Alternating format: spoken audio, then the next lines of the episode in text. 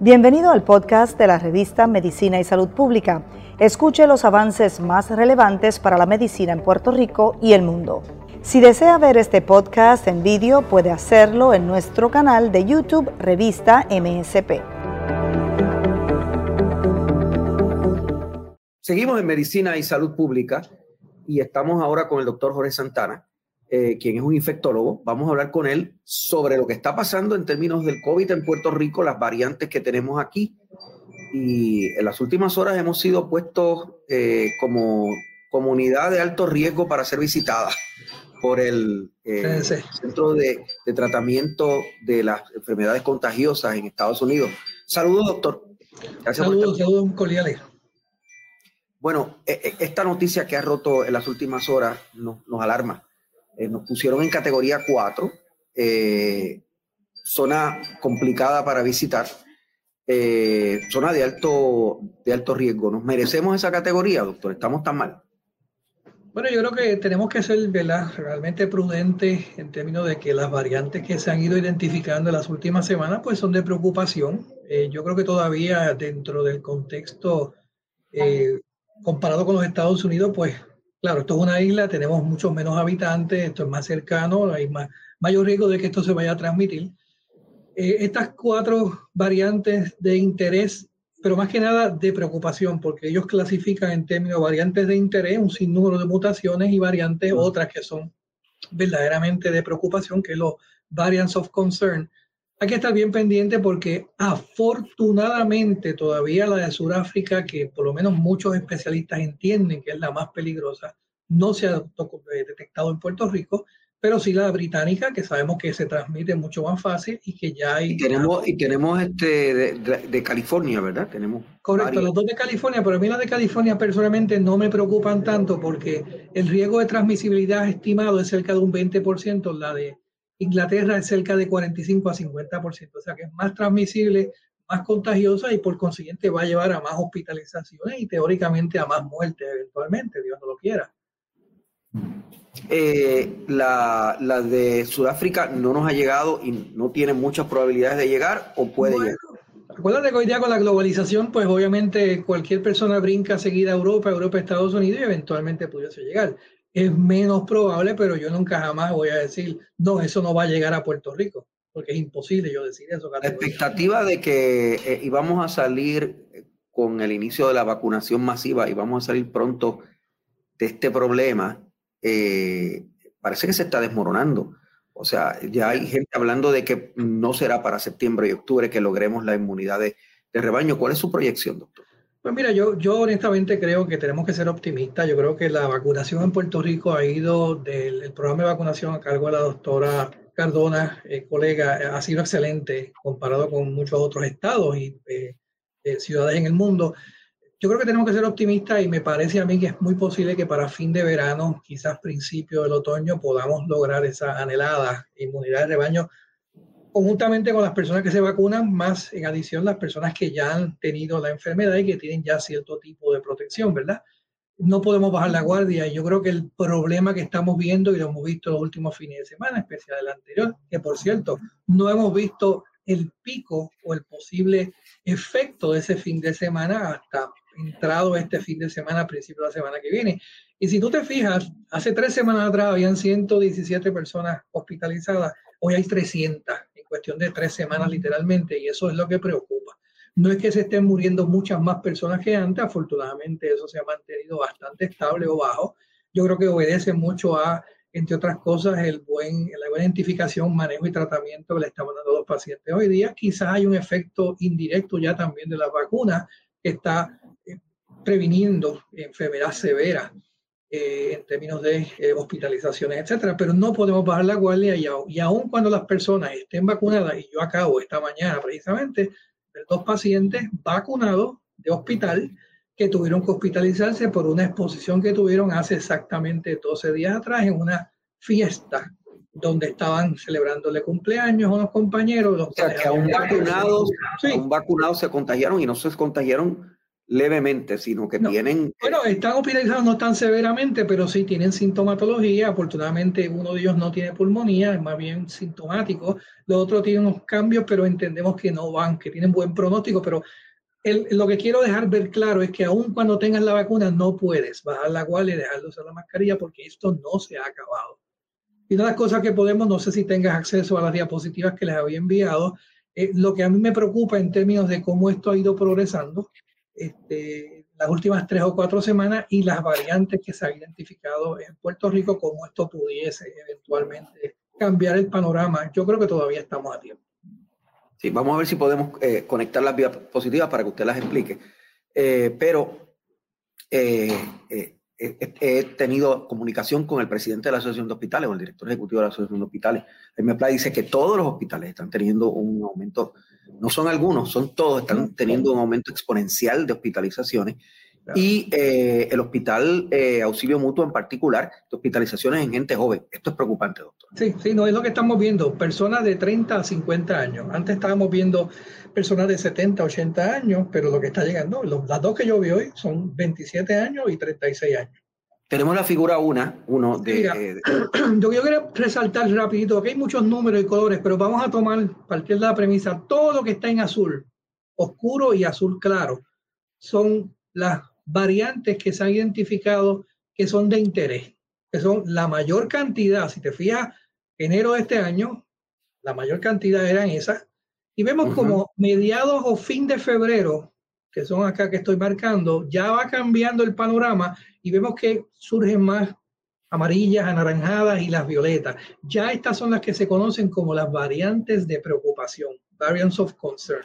Y lo importante es que fíjate, en cuestión de literalmente dos semanas, vemos que ha habido un aumento hasta un 50%. Esto es los Estados Unidos. Pero obviamente estas son las mismas variantes, la próxima diapositiva, que estamos viendo en Puerto Rico. Si puedes pasar la próxima diapositiva para que... Vamos a pedirle ya al control que nos, que nos coloque las, la segunda diapositiva. La tenemos, compañero. Ok, ahí la tenemos. Y esta es la tablita de lo que está en Puerto Rico. Estas son las que se han identificado que son la de Inglaterra, la de Sudáfrica, que no, afortunadamente, y la pongo aquí en contraste, en Puerto Rico todavía no se ha identificado, la de Brasil, la mayoría son estas, la de Brasil, y entonces las de California, que son estas dos. Si te fijas, todos estos números, los que están ennegrecidos, estas son las mutaciones que son peligrosas. Y esto que está a la derecha, los efectos en transmisión y virulencia, pues si te fijas, Inglaterra 40-50%, igual que la de Sudáfrica, y pongo posible efecto en eficacia y anticuerpos. Esto es lo que preocupa porque obviamente toda vez que estas variantes, no tanto estas de California que se identificaron recientemente porque tienen menos transmisibilidad y eso va a tomar más tiempo. Por eso es que es importante seguir vacunando rápidamente a las personas porque eso pone un freno a la posibilidad de que esto se salga fuera de control. Pero las, peligrosas, las peligrosas son las que son resistentes a la vacuna. Corre, bueno, no es que sea, porque la Inglaterra inclusive no es que sea resistente, lo que pasa es que la eficacia disminuye. La de Sudáfrica tiende a tener ser más agresiva y la efectividad de la vacuna disminuye. Y si te fijas en la última diapositiva, para que la gente tenga esto en contexto, lo que pasa es que mientras más mutaciones importantes se siguen acumulando, el virus sigue mutando, no sé si la última diapositiva. vamos, a, vamos a colocar la, la, próxima diapositiva. Le pedimos al compañero del control. Es la próxima. Ok. Esto es lo que se conoce como la estructura conformacional de la espiga. Esto es viéndolo de una forma horizontal. Esta es la espiga, este es el tallo y este es como si fuese un, un brócoli, ¿verdad? Que este es el tallo y vemos la parte, se me fue la pantalla, la parte de arriba, todas las florecitas. Eh, la parte que yo denomino verde y azul, estos son todos estos hilitos que se ven aquí, estos son mutaciones, y esto es en el, el dominio de los núcleos, eh, núcleo terminal. Y aquí la, el efecto función esto, en términos de la replicación del virus, no se desconoce realmente, pero esta parte, que es la parte del centro, que es lo que se conoce el protómero, que es donde se pega a la célula, es el dominio de acoplamiento, de receptor de acoplamiento. Y esto, mutaciones en esta área, lo que van a hacer es evitar que los anticuerpos que produce la vacuna se peguen aquí y no utilicen ese virus para que no infecte la célula. Mientras más mutaciones se sigan acumulando en esta región, es donde vamos a ver los problemas que las vacunas no funcionan, pero también los anticuerpos monoclonales no funcionan. Y eso los tenemos disponibles y eso puede prevenir que una persona se infecte y llegue a hospital, pero tenemos que estar seguros que lo que estamos dando hoy día de anticuerpos monoclonales son las combinaciones de dos infusiones que también están ya disponibles. Porque el riesgo grande es que mientras más mutaciones se sigan acumulando en esta área, es lo que va eventualmente a evitar la eficacia de las vacunas y de los tratamientos. Y eso sí entonces es bien peligroso. Claro, y entonces, eh, eh, y tenemos esta, esta espiral, este aumento, aún con el tratamiento monoclonal, ¿verdad? Correcto. Y, yo no sé... Ahora, con, estas variantes resistentes eh, se complica la cosa. Definitivo. Y yo no sé ese número específicamente, salud debe tenerlo, pero mi mejor recuerdo hace quizás un mes, mes y medio atrás, es que en Puerto Rico se habían dado sobre 300 tratamientos monoclonales en toda la isla. Yo creo que tenemos que redoblar esfuerzos para que la gente sepa que en todas las regiones en Puerto Rico están disponibles y ante la primera evidencia de infección debe de tratar de buscar el centro más cercano que pueda darle esta infusión. Son dos horas de infusión, usted se va para su casa y ayude más de un 60% a evitar que esa enfermedad progrese. Es prácticamente ambulatorio, prácticamente. Es, prácticamente ambulatorio. Sí, esto es ambulatorio.